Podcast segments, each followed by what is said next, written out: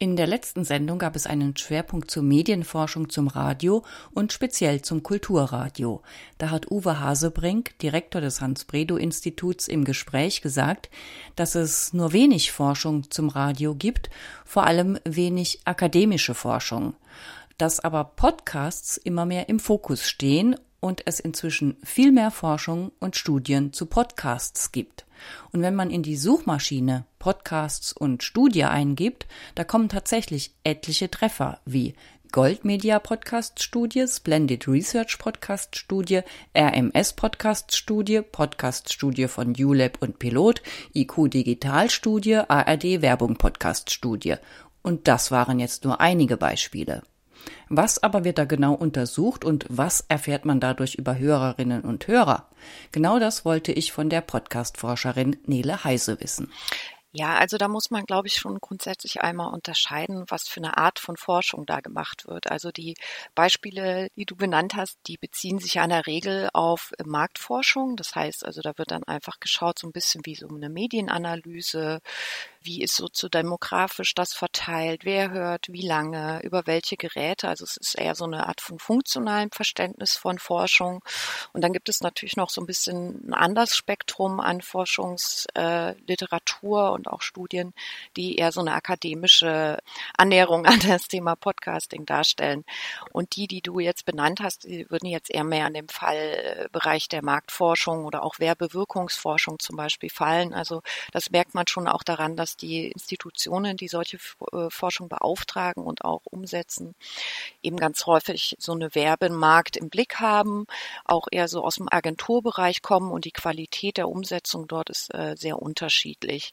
Tatsächlich zum Beispiel ARD ZDF Online-Studie ist eine der Langzeitstudien, die das vielleicht noch ein bisschen stärker mit Blick auf allgemeine Publikumsforschung betreiben.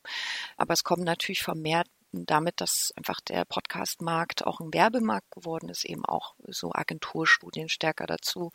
Und es ist ja eher schade, dass man die akademische Forschung nicht so stark findet, wenn man das eingibt, aber die ist auch präsent, die ist auch stark, aber die findet man dann vielleicht eher, wenn man Google Scholar anwirft. Ne? Da muss man dann schon mehr so in die akademische Spezialecke gucken. Aber auch da gibt es ganz, ganz viel und da sehen wir auch immer mehr Interesse von, gerade von jungen ForscherInnen und Forschern dieses Medium zu verstehen. Die Frage ist halt, wie viel Diversität an Forschungserkenntnissen oder an Erkenntnissen überhaupt kann man aus solchen Studien ziehen, weil, wie gesagt, der Werbemarkt, der hat so seine Kriterien, die für den interessant sind und das äh, bildet sich dann natürlich auch in diesen Podcast-Studien ab. Bevor wir da nochmal genauer drauf kommen, du hast jetzt die akademische Forschung genannt, die ich jetzt äh, bei der ersten Suche so nicht gefunden habe. Also was untersucht denn dann diese akademische Forschung? Was will man denn da über Podcasts dann wissen?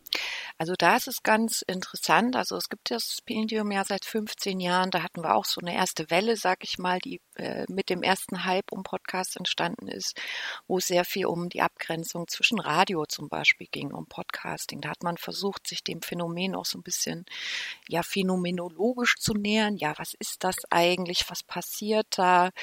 Ähm, zu verstehen, ähm, wie das Medium beispielsweise im edukativen Bereich, in den Hochschulen, in den Bildungssektoren sozusagen genutzt wird, angewandt wird. Diese Forschung ist auch sehr weit vorangeschritten. Also Podcasts sind ja auch ein Bildungsmedium, sehr wichtiges an den Hochschulen schon seit 15 Jahren, dass man dort eben immer guckt, äh, was hat das für Effekte auf eine Lernqualität. Das hat spannenderweise auch mit der Corona-Pandemie wieder sehr zugenommen, ne, weil Universitäten eben auch äh, Fernlehre machen mussten. Und dann hat man so einen parallelen Strang. Da kann man aus den Literaturstudien schauen, die versuchen dann zu verstehen, was passiert eigentlich in einem Podcast, wie ist Sprache dort äh, aufgebaut, wie wird die Interaktion gesteuert mit dem Publikum, was macht diese diesen intimen Sound vom Podcast aus? Ähm, welche Bedeutung haben Podcasts im Kontext politischer Kommunikation? Wie ist Podcasting eigentlich situiert im Vergleich zu anderen so Social Media zum Beispiel?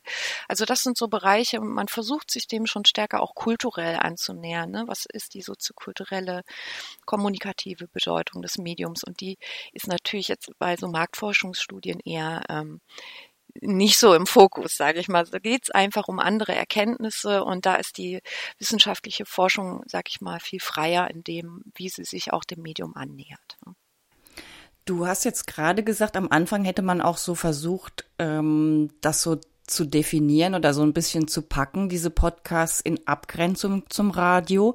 Gibt es denn jetzt auch schon Studien, die das vielleicht irgendwie zusammendenken? Weil viele Radiosendungen, sage ich mal jetzt als Beispiel, äh, die gibt's ja inzwischen dann auch über die Plattform als Podcast. Oder ist das wirklich auch eine getrennte Forschung dann ähm, im Moment, also wenig Radio und mehr verstärkte Forschung dann in Richtung Podcast in diesem akademischen Bereich?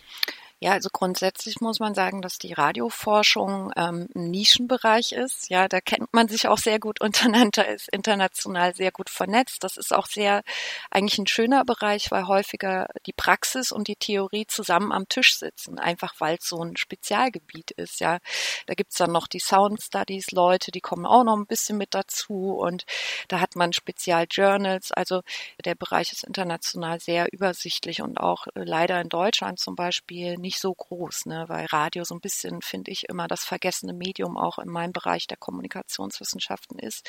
Ich glaube, da hat Podcasting oder auch Audio on Demand generell so ein bisschen für einen Umschwung gesorgt. Also, dass sich wieder mehr, gerade auch junge Forscherinnen und Forscher, der Nachwuchs stärker dafür interessiert, für Audio als Medium, was auch so ein bisschen daran liegt, dass die das selber natürlich nutzen. Ne?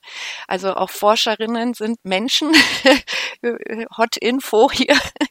Und die reflektieren natürlich auch durchaus, was in ihrem Alltag passiert und was für sie spannend ist und interessant ist. Und gerade bei studentischen Abschlussarbeiten, Qualifikationsarbeiten, Masterarbeiten, Bachelorarbeiten, da ist seit Jahren ein gestiegenes Interesse.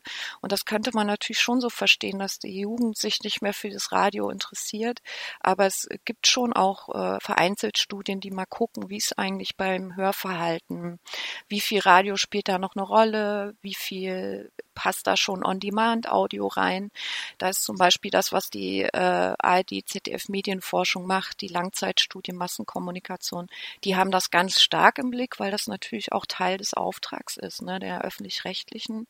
Und äh, ja, wie gesagt, bei äh, Forschenden selber ist, glaube ich, äh, das gar nicht so sehr im Vordergrund, ne, diese, diese, entweder diese Abgrenzung, sondern man guckt sich Teilphänomene an in der Regel, weil das auch von der Umsetzung her natürlich äh, einfacher zu handeln ist. Aber dieses Zusammendenken ist nicht so stark da. Aber vielleicht äh, sorgt der Podcast dafür, dass es wieder mehr Interesse an Audio generell gibt und dort auch mehr Projekte gefördert werden. Also man muss einfach sagen, dass auch Fördermittel natürlich so gewissen, ja, sagen wir mal, Renaissance-Wellen unterzogen sind. Ja, dann gibt es halt wenig äh, Geld für Radioforschung, wenn das äh, nicht so im Fokus steht. Und im Moment könnte ich mir vorstellen, dass man auch mit neuen digitalen Medien wie Podcasting dann vielleicht auch eher mal einen Blumenstrauß gewinnen äh, kann als Forschende, wenn man dort Anträge stellt, einfach weil es viel stärker im Fokus der Öffentlichkeit im Moment ist. In der letzten Sendung äh, ging es auch stark um die Frage, also was weiß man über Radiohörerinnen und speziell auch ähm, Hörerinnen und Hörer vom Kulturradio. Da war dann irgendwie das Ergebnis, dass man eigentlich gar nicht so viel weiß.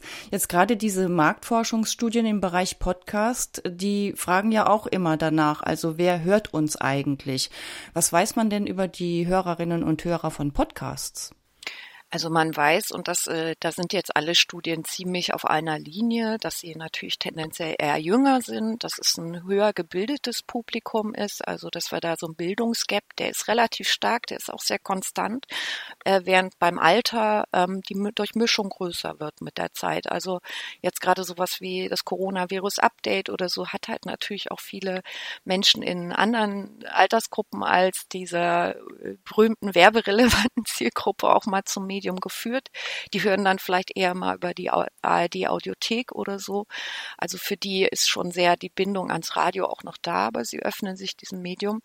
Und äh, klar, also die Menschen hören auch unterschiedlich. Das ist ja die Studie, die du eben benannt hast von Pilot, äh, von dieser Werbewirkungsforschungsstudie auch nochmal klar geworden, dass äh, je nachdem, wie häufig ich Podcasts nutze, dass die Kontexte auch variieren. Also Menschen, die sehr viele Podcasts hören, die hören das dann halt überall. Leute, die das seltener hören, vielleicht konzentriert mal zu Hause, für die hat das einfach einen anderen Platz im Alltag. Und das sind so Sachen, die immer und immer wieder auch äh, sozusagen ähm, reproduziert werden in den Studien, bestätigt werden damit, also dass es dann immer klarer wird, dass es da so Kontinuitäten gibt. Und ja, einkommensstärker sind Menschen, die Podcasts hören. Das passt natürlich so ein bisschen zu Kulturradios, ne, letzten Endes auf eine Art, ne, wo höhere Bildung, höhere Einkommen. Ähm, aber wenn man sich anguckt, was gerade jüngere Menschen hören, da passt dann, passt dann vielleicht nicht so sehr dazu. Das sind diese Gesprächsformate, das ist Comedy ja, oder True Crime. Das ist ja vielleicht etwas, wovon sich die Hochkultur immer gerne eher so abgrenzt. also da gibt es so ganz interessante Widersprüchlichkeiten ähm, oder vielleicht auch gar nicht, äh, weil die Leute vielleicht äh, einfach hungrig sind auf Gespräche, die sie an anderen Stellen in einer Medien nicht bekommen. Jetzt ist ja, sagen wir mal, gerade speziell äh, Podcasts und äh, Kulturradio, also viele Podcasts, auch die, die du jetzt angesprochen hast mit True Crime oder je nachdem, wo sie herkommen, auch die Gesprächsformate, die finanzieren sich dann über, über Werbung auch. Also ist das dann auch ein wesentlicher Punkt, dass es da jetzt auf einmal so viele Studien gibt, weil man eigentlich ja äh, Werbung gezielter platzieren will? Natürlich. Also man muss, glaube ich, immer verstehen, warum machen Menschen Forschung. Ne? Da gibt es Auftragsforschung, die gibt es durchaus im akademischen Bereich ja auch. Ähm, dann gibt es diese völlig freie Forschungsfreiheit entsprechende interessensbasierte Forschung oder man will eine Lücke füllen. Und dann hat man natürlich so eine ganz instrumentelle Forschung. Und da würde ich jetzt die Werbewirkungsforschung zum Beispiel, die Marktforschung, Mediaanalysen und so weiter hinzuziehen, ne? dass man wissen will, wer hört das eigentlich, was ist mein Publikum. Und wie, wie schon erwähnt, also wenn da ein Werbemarkt entsteht, dann ist da auch ein Interesse sehr hoch, dass man gezielt eben guckt, was ist die Demografie von einem Podcast-Publikum? Kann ich da zum Beispiel Stützstrümpfe verkaufen? Äh, vielleicht eher nicht. Ja, aber jetzt mal so ein blödes Beispiel, äh, die würde ich dann vielleicht eher im Radio bewerben und zwar in bestimmten Radios. Also natürlich, das ist immer das Interesse der Werbemärkte ist, sozusagen wenig Beifang zu haben, sondern sehr klar und gezielt Leute zu adressieren. Und das geht beim Podcasting dann erstaunlich gut. Ne? Podcasts werden ja auch analysiert, da werden die Nutzungsdauern analysiert, man kann mit verschiedenen Plattformen kooperieren, sich da Analytics rausgeben lassen und dann wird der Zuschnitt der Werbung schon ziemlich klar und deutlich.